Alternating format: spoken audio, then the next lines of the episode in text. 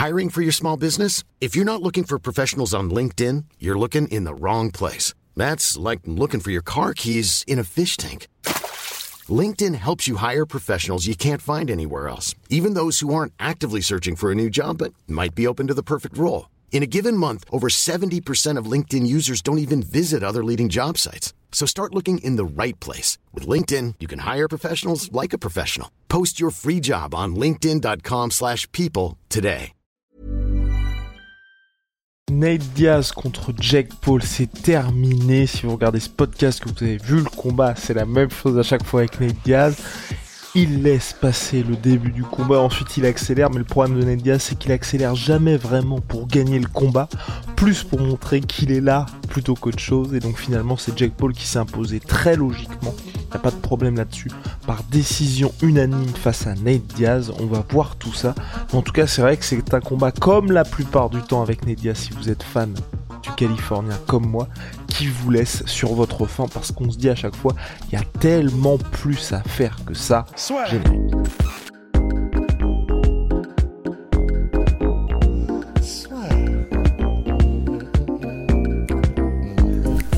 Paris sur le MMA avec une ibet. Quelle sera l'issue du combat? Une soumission? Un chaos? Paris sur les meilleures cotes avec une ibet. Donc c'était Nate Diaz contre Jack Paul, combat extrêmement attendu en boxe anglaise parce que oui, c'est vrai que Jack Paul il sortait d'une défaite par décision partagée, en réalité plutôt par décision unanime, hein, si on est tout à fait honnête face à Tommy Fury. Là il revenait face à Ned Diaz, Ned Diaz qui lui de son côté sortait d'une belle victoire pour son dernier combat à l'UFC contre Tony Ferguson par soumission. Ned Diaz qu'on connaît très bon boxeur, on se disait ça allait être un combat intéressant. Effectivement ça l'a été, dès le début du combat on voit clairement la différence, et quelque chose d'assez régulier dans les combats de Ned d'un côté son adversaire qui lui est plus épais, mis sur la puissance, l'explosivité, et Ned qui lui va miser sur le volume. Problème, c'est vrai que Diaz, dès le début, en fait, on voit qu'il sert de punching bag humain, sac de frappe humain à Jack Paul. Donc certes, il encaisse tout, mais euh, jusqu'à un certain temps. Et de son côté, Jack Paul, vraiment, on a vu qu'il avait extrêmement bien travaillé. Certes, euh, il n'a pas euh, les déplacements que peuvent avoir d'autres très grands boxeurs. Il n'a pas la défense non plus que peuvent avoir d'autres très bons boxeurs, mais il savait à quoi s'attendre avec Nate Diaz. Et donc effectivement, quand il le pouvait, il explosait avec ses crochets. C'est notamment là-dessus qu'au round, euh, je crois que c'est au cinquième round, ouais, au cinquième round, sur un crochet du gauche qu'il arrive à mettre knockdown Ned Diaz, et là encore, Ned Diaz, qui donc se fait mettre euh, knockdown, donc envoyé au tapis sur un crochet du gauche, il récupère instantanément, il finit le round tranquille, et Jack Paul qui aura misé tout au long du combat sur ses explosions en crochet pour réussir à s'imposer contre Ned Diaz. Plus grosse activité au global aussi pour Jack Paul qui lors des phases de clinch sur lesquelles comptait bien Nate Diaz pour fatiguer justement Jack Paul, il était vigilant notamment aux uppercuts de Jack Paul pour pouvoir scorer. Mais c'est vrai que globalement, pour Nate Diaz, on se dit c'est c'est très très très très frustrant parce qu'il y a pas mal de fois on a vu Ned Diaz acculer Jack Paul par son volume quand il commençait à avancer, pas juste avancer parce que parfois il avançait physiquement mais il continuait d'encaisser des coups mais il mettait la pression. On voyait qu'il y avait bel et bien une stratégie qui était mise en place par Ned Diaz pour vraiment faire en sorte de capitaliser sur les derniers rounds. Fait important, à la base, Jack Paul voulait que le combat soit en 8 rounds et le camp Diaz a poussé pour qu'il y ait le 9e et 10e round, et c'est même ce que Gilbert Menendez qui était présent dans la salle, donc légende de l'UFC, Gilbert Menendez et coéquipier de Ned Diaz a dit en gros si c'est un combat pour votre vie, donc 100 rounds, on sait tous que c'est Ned Diaz qui gagne, 20 rounds ça aurait été mieux, Là, on en a 10. Bon, bah voilà, on s'en contente. Donc voilà, il y avait vraiment cette stratégie-là du côté de Ned Diaz. Mais le problème, c'est qu'à chaque fois que Ned Diaz accélérait, on voyait tout de suite, et quand je dis accélérer, c'est vraiment en volume, Jack Paul se retrouvait sans réponse, mais il n'y avait pas cette volonté véritablement de Diaz d'appuyer sur le, coup final, si vous voulez, d'accélérateur pour pouvoir s'imposer. On était dans une situation similaire à ce qui s'était passé contre Leon Edwards où Certes, Nate Diaz, lors de ce combat, s'était fait dominer tout, du long, mais la fois où il touche Leon Edwards, on le voit plus content de célébrer que de vouloir gagner le combat. Et à plusieurs reprises, c'est ce qui s'est passé contre Jack Paul.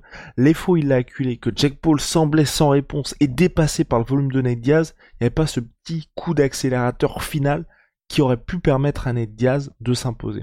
Et concernant Jack Paul, j'ai trouvé moi très intelligent, c'est vrai quand il a commencé à être un petit peu plus fatigué dans les derniers rounds, il a usé abusé du clinch, c'est vrai. Euh, il y a même un moment, l'arbitre, donc c'est au dixième round, oui. L'arbitre qui lui dit euh, c'est bon Jack Paul là, faut vraiment s'arrêter, qui est assez conciliant avec lui parce qu'on voit qu'il s'écroule vraiment complètement dans le clinch. Mais voilà, il a été intelligent vraiment Jack Paul. Quand il devait se donner de l'air pour pouvoir euh, mettre ses crochets, il arrivait à se donner de l'air. Quand il devait reculer parce qu'il sentait que Ned accélérait, il le faisait. Euh, quand il devait, quand il n'avait pas d'autre choix que d'aller au clinch, il y allait aussi. Voilà, c'est, un combat avec certes ses armes, il ne sera jamais champion du monde Jack Paul, mais il a fait ce qu'il avait à faire pour pouvoir s'imposer contre Ned Diaz et extrêmement discipliné. Contrairement à Ned Diaz, qui lui-même a eu une conversation avec son entraîneur où euh, ben Ben m'a dit dans le dans la fameuse conversation WhatsApp qu'on a euh, qui s'était excusé auprès de son coach parce que c'est vrai qu'il y a plusieurs fois où on, ressort très frustré de ça, de se dire pourquoi est-ce que Ned n'utilise pas plus son jab, en gros plus faire travailler Jack Paul. Là on avait vraiment l'impression que toute la stratégie c'était le fatiguer, on utilise du clinch et le gars va se crever en essayant de nous finir. Enfin, ce qui est quand même quand on voit la condition physique qu'a Jack Paul, hein, certes il envoyait des coups extrêmement puissants, mais euh, le gars avait l'air très préparé pour ce combat-là. Donc de se dire, euh, c'est uniquement ça qui va faire. Et puis c'est des clinches, c'est pas le même clinch quand même, hein, certes ça fatigue, mais il y a quand même l'arbitre qui est là pour faire en sorte que ça s'arrête assez rapidement. Donc baser sa seule stratégie de succès là-dessus, moi ça me paraît un petit peu léger, et c'est pour ça aussi à mon sens que Jack Paul s'est imposé.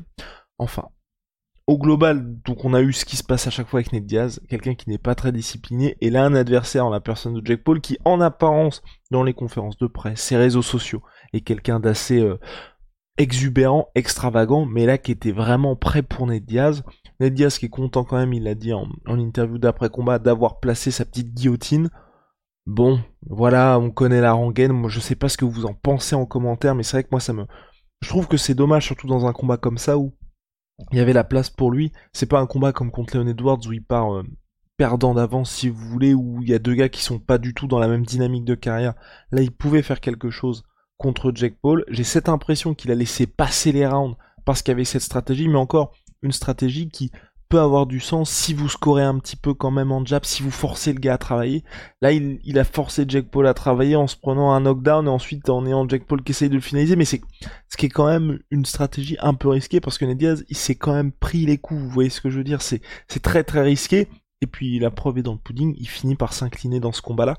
Donc euh, pour moi, ça, j'ai trouvé que c'était un peu léger. Pour la suite, Jack Paul a proposé 10 euh, millions de dollars au PFL pour organiser la revanche contre Ned Diaz en MMA. Euh, moi, je trouve ça extrêmement intéressant parce qu'on sait qu'il est signé au PFL Jack Paul. 10 millions, je ne sais pas si le PFL les a, mais c'est pas un montant exubérant. Vous voyez comme euh, certaines personnes vont aller dire euh, pour vous vous souvenez de Kamar Ousmane quand il voulait affronter Canelo Alvarez et quelques propositions un petit peu farfelues comme ça. Là, c'est clairement possible, 10 millions de dollars au PFL contre Ned Diaz, je pense que ça marcherait. Je sais pas si ce serait sur, je pense pas sur la même carte que Francis, mais c'est quelque chose qui est possible. Je rappelle que Ned Diaz est agent libre. Là, par contre, en MMA, il n'a pas le choix, Ned Diaz.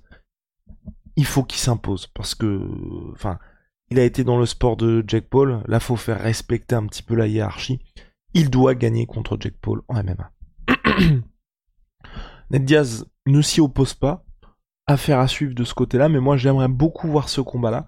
Mais pour Jack Paul, c'est vrai que ce serait, enfin, ce serait premier combat en MMA, même s'il est signé au PFL et même si on sait qu'il s'entraîne en MMA, c'est un peu dur d'affronter Ned Diaz direct, mais pourquoi pas? Moi, je trouve que ce serait assez cohérent. Il n'a pas montré non plus de, il n'a pas donné de nom en particulier Jack Paul pour la suite en boxe. En MMA, pourquoi pas? Ned Diaz, voilà. C'est juste que ça peut être compliqué, c'est juste ce que je me dis, mais encore que, il faut que Ned Diaz aussi vienne avec l'intention de gagner et pas juste faire le show comme il a pu le faire là. Et puis voilà, au global, euh, on a eu un combat qui a été extrêmement divertissant, avec d'un côté Ned Diaz où vraiment le, le, le gars, je ne sais pas comment il fait. Comment il fait pour ne jamais être mis KO Parce que certes là il y a le knockdown, mais quand on voit le knockdown qui se prend et sa capacité de récupération, c'est assez dingue. Le fait qu'il ait pu accélérer, j'ai presque envie de dire à sa guise, parce que chaque fois qu'il aller un petit peu plus vite. On voyait que pour Jack Paul c'était très compliqué, mais sans avoir cette volonté de finaliser forcément le combat. Et du côté de Jack Paul qui montre qu'il progresse, qui montre qu'il a une vraie condition physique parce qu'il a réussi à tenir contre Ned Diaz. Donc voilà, c'était Jack Paul contre Ned Diaz, volume 1, peut-être bientôt un volume 2 en MMA et j'en profite pour placer notre Stockton, notre savon Onae qui s'appelle Stockton. Ça va vous aider à vous consoler de cette terrible défaite. Il est extrêmement doux, très bon pour la peau. Euh, disponible sur onae.fr. Je vous mets toutes les infos qui apparaissent là. Merci du soutien. Shout out aussi à ma Sweet Pea, ma Sweet Protein, moins 30% sur tout MyProtein avec le code la sueur. See.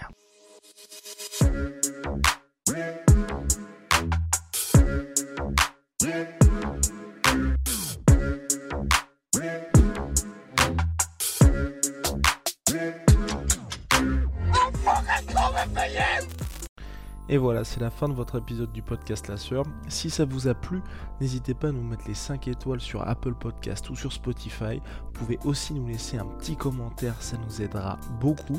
Et si vous voulez aller plus loin avec nous, vous tapez La Sueur sur toutes les plateformes ou sur les réseaux sociaux, vous nous trouverez. Et là, vous nous écoutez très certainement en audio. On est aussi en vidéo sur YouTube, mais également sur Snapchat. Là encore, vous tapez la et on sera là. Merci de votre fidélité et à très vite pour de nouvelles aventures.